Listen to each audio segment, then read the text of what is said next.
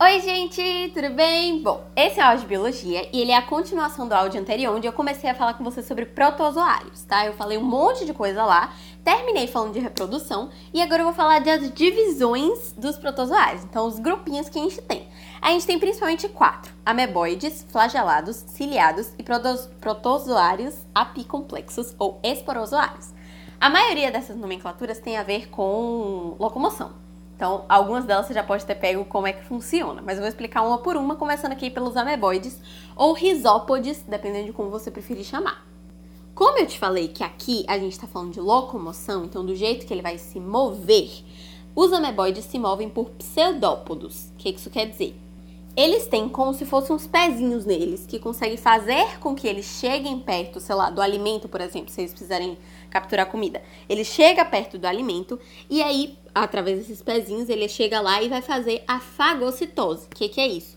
Ele vai meio que estender o corpo dele, envolver a comida, a comida vai ficar dentro dele, e aí ele vai puxar a comida para dentro. Aí a comida entra nele e ele faz uma digestão intracelular. Então, dentro dele, ele vai digerir aquela comida que ele fez com que entrasse. Um exemplo disso são as amebas, o que é bem fácil de você entender, porque o nome do negócio é ameboides. Então, aí eu acho difícil que você vá confundir. Depois deles, a gente tem os flagelados, que também é meio lógico, né? Que eles vão se locomover por flagelos. Então, eles têm como se fosse uns rabinhos que faz com que eles se locomovam. E geralmente são esses aqui que moram dentro da gente causando problema na nossa vida, tipo Trypanosoma sp. Então eles são endoparasitas, geralmente, e eles ficam dentro do nosso corpo e causam as protozoas, que é o que eu vou falar com você daqui a pouquinho. Deixa eu só terminar isso aqui. Aí depois desse a gente passa para os ciliados. Os ciliados é a locomoção por cílios. E aqui vale você pensar uma coisa. Por quê? Eu te falei que os flagelados parecem uns rabinhos, né? Então parece um pouco um cílio. Só que o flagelado tem poucos flagelos e eles são mais longos. Os ciliados não. Eles têm muitos cílios e eles são pequenininhos. Então, a maioria deles, você vê na representação gráfica, eles chegam a aparecer, sei lá, um, uma escova. Porque eles têm um monte de coisinhas pequenininhas saindo deles no corpo inteiro. Esses aqui também vão pegar comida por fagocitose, então eles vão chegar perto do alimento, vão envolver o alimento, puxar para dentro e aí fazer digestão intracelular. E um exemplo deles é o Paramecium sp. Quanto à locomoção, só tem mais um, que são os esporozoários ou protozoários apicomplexos, que o nome é complicado e bagunça a cabeça, mas ele é bem básico porque simplesmente ele não tem nada que faça ele se mexer. Ele fica ali, existindo no lugar que ele tá, e aí ele vai para onde a natureza decide que ele vai. Então, se ele estiver, por exemplo, no mar, como eu te falei aí, é o exemplo do, do fitoplâncton, né, que eles ficam ali boiando e aí as ondas vão levando, é isso aqui. Eles não têm locomoção nenhuma, eles só ficam sendo levados de um canto para outro de acordo com o que o ambiente está querendo que ele vá. Esses aqui sempre vão ser parasitas, então eu te falei ali que os, os flagelados geralmente eram parasitas, esse daqui sempre vai ser parasita. E por causa disso, eles têm uma estrutura que a gente chama de complexo apical, que serve para colaborar para eles conseguirem entrar no corpo que eles estão parasitando. Porque como eles não têm estrutura de locomoção, como eles não se locomovem sozinhos, ele precisa de alguma coisa que vai empurrar ele para dentro do hospedeiro, né? E aí o que faz isso é o complexo apical.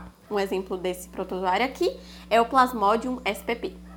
Dito isso, agora a gente vai passar para a parte de doenças, então para a parte de protozooses. Isso aqui vai ser mais interessante, isso aqui você vai conseguir entender um pouco mais facilmente, porque é mais concreto e tem mais a ver com a gente. Bom, a primeira doença que a gente tem aqui, que é causada por protozoários em seres humanos, é a doença de Chagas. Você já deve ter ouvido falar, que é aquela doença do mosquito barbeiro. Que agora eu parei pra pensar aqui, eu não sei se é um besouro ou um mosquito. Eu acho que é um mosquito, mas pode ser um besouro. Eu apaguei um pouco da minha cabeça, mas enfim. Se você lembra de quando eu tava falando com você sobre doenças causadas por bactérias, eu tava fazendo uma sequência de coisas que eu precisava ir comentando com vocês e uma delas era o agente etiológico. Para eu explicar só uma vez, se você não tiver ouvido de bactéria, agente etiológico é tipo o nome científico do protozoário que causa essa doença. Nesse caso aqui é o Trypanosoma cruzi, tá? Então nos outros, sempre que eu falar agente etiológico, você já sabe que é o nome do bichinho para você, pra gente poder seguir. Bom, esse aqui é o Trypanosoma cruzi.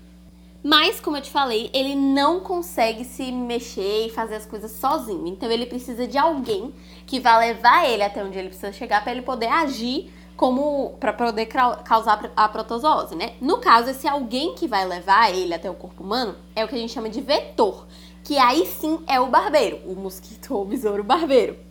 Que você também pode chamar de Triatoma infestans, que é o nome científico dele. Mas enfim, o protozoário vai ficar dentro nele e aí esse barbeiro vai chegar no ser humano, vai picar ali o ser humano e aí onde ele picar, ele vai fazer um cocôzinho em cima, ele vai depositar umas fezes em cima, e aí quando a pessoa coça, essas fezes entram na corrente sanguínea da pessoa, e aí a pessoa fica doente. Então, o principal meio de transmissão são as fezes do barbeiro. Existem outros, dá pra você fazer por transfusão de sangue, por placenta, então aquele esquema da mãe passar pro bebê que tá dentro da barriga dela, pelo leite materno, então se a mãe tiver com doença de Chagas e der de amamentar pra criança, a criança pode pegar você fazer um transplante de um órgão de alguém que estava com doença de Chagas uma pessoa saudável, pessoa saudável pode pegar também. Então tem outros tipos, mas o principal é esse aí que ele vai lá, pica, faz cocôzinho, você coce e o, as fezes dele entram.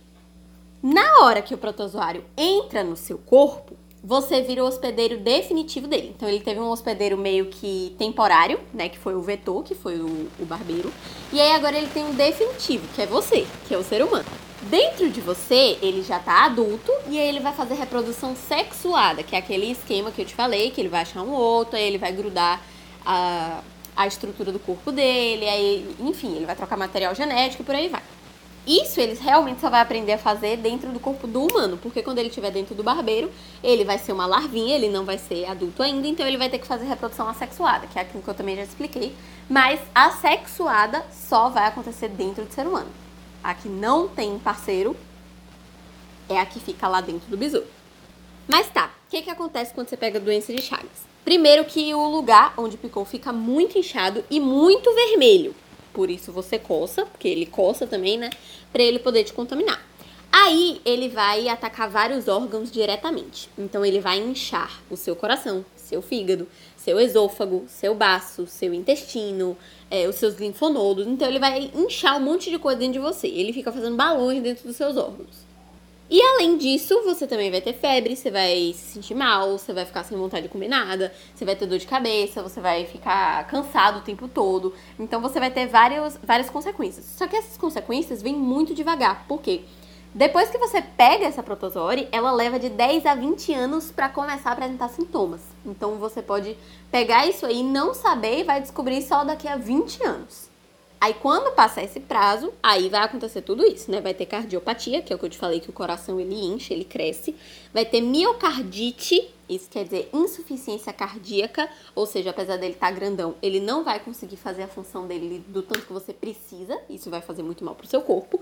Você vai começar a ter muito problema de intestino, como eu te falei, o seu intestino também vai inchar, isso também vai fazer mal para ele. Então você vai ter megacolon, que é uma parte do intestino, vai ter megaesôfago, então, a parte, o tubinho, né, que leva o alimento até o seu estômago, o esôfago, vai inchar também, isso também vai fazer mal.